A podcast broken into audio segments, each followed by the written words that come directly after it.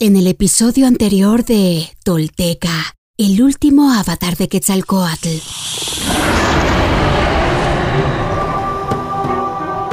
En su huida de la persecución de los guerreros de Huemac, Seacatl y su gente encuentran obstáculos que parecen infranqueables, hasta que el poder del avatar nuevamente se hace presente y taladra senderos en la montaña para poder transitar. A su voz, los muros se abren, permitiendo a los seguidores del penitente continuar su camino.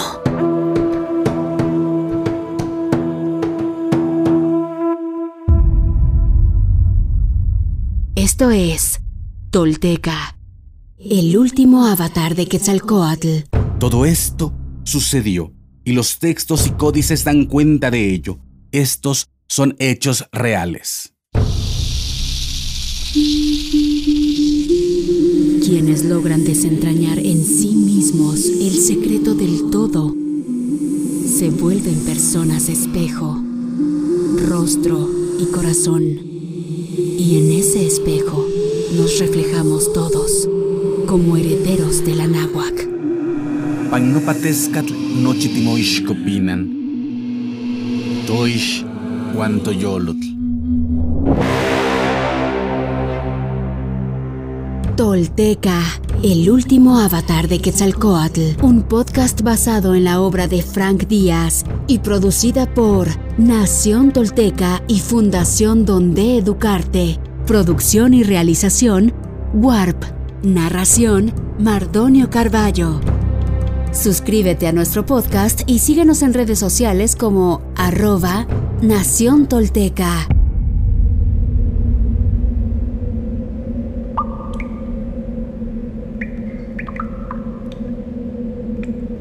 El paso subterráneo. Al llegar al monte y sentir bloqueado su camino, Seacat lanza una orden con el poder de la serpiente emplumada y la energía de su señorío. Mamotzacual Shapot, que se abra lo cerrado. Al momento la tierra se estremeció y se abrió un agujero bajo la piedra, que se expandió hasta atravesar el monte de lado a lado. De lado a lado. Dice el Popol Vuh. Dos, tres veces te doy gracias, Creador, Formador, Corazón del cielo y de la tierra. Tú que eres los cuatro rumbos del universo y los cuatro soportes de la tierra.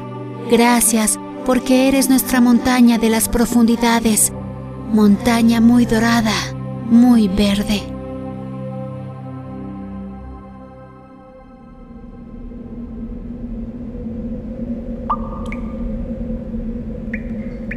Los viajeros entraron por el agujero, encendieron antorchas y avanzaron tan rápido como les permitían las irregularidades de la cueva. Cuando llegaron los flechadores comenzaron a buscar en la oscuridad al descubrir la entrada, penetraron en ella sin dudarlo. Los fugitivos avanzaron durante horas hasta que llegaron a un salón en cuyo techo había un agujero circular por el cual se veían las estrellas. Seacat pidió a sus guardaespaldas que treparan y lanzaran cuerdas para jalar a los más torpes. Al tratar de alzar a Omecoyot, descubrieron que estaba muerto.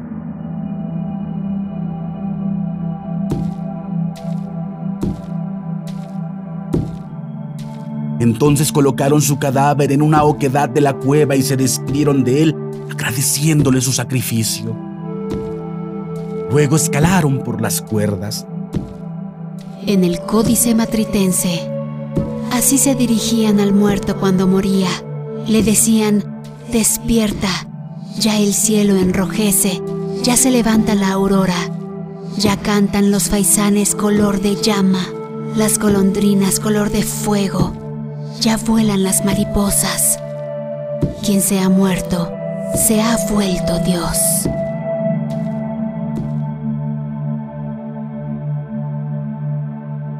Cuando el grupo estuvo fuera, Seacat gritó: Mamo Shapotzakwa, que se cierre lo abierto.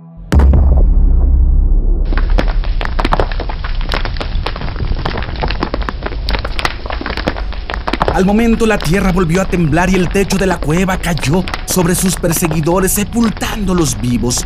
Dicen que sus cuerpos se convirtieron en piedra y allí permanecen. Algunos añaden que en verdad la cueva ya existía cuando ellos llegaron, pues los sacerdotes la usaban para ir de un lado a otro del monte y para realizar observaciones astronómicas. Afirman que lo que hizo Seacat fue escarbar en la tierra hasta encontrar la lápida que ocultaba la entrada. Seacat Tupilsin Naxil Quetzalcoatl, nuestro señor Unocaña, cuarto paso de la serpiente emplumada, es tu energía imparable, tu voz de mando, tu corazón en fuego, lo que nos guía como un faro en la oscuridad de los tiempos.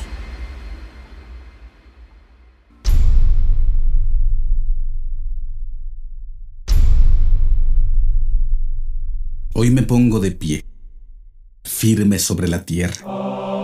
Al reconocerme reconecto, orgulloso con mi maravilloso pasado. Dejo atrás la mentira, las falsas creencias y la vergüenza que me fueron impuestas. Sí, estoy listo para tomar mi destino. Hoy, después de mil años, he despertado. Soy espíritu tolteca que jamás fue conquistado. Hoy reconecto contigo, Anáhuac, nuestro verdadero grandioso y milenario origen para que desde ahí, unido con mis hermanos toltecas, caminemos erguidos en el presente y hacia el futuro que forjaremos.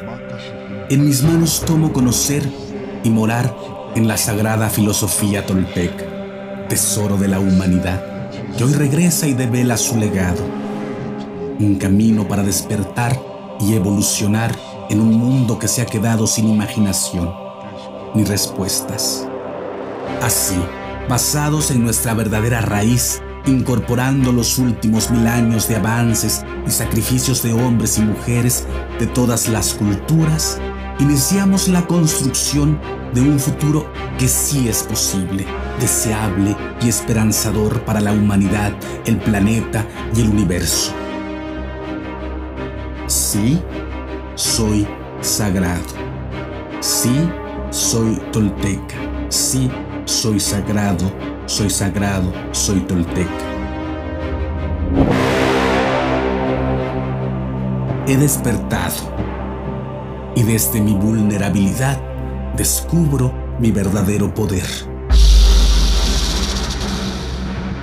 Una vez más, mi corazón brilla en el horizonte.